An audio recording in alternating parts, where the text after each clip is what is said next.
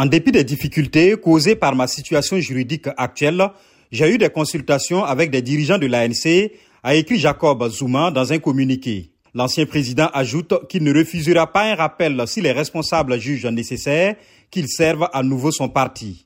Jacob Zuma, 80 ans, dit soutenir la candidature de son ex-femme, Nkosazana Dlamini Zuma, ancienne patronne de la Commission de l'Union africaine, pour détrôner l'actuel président Cyril Ramaphosa lors du congrès de l'ANC en décembre et briguer la tête du pays en 2024.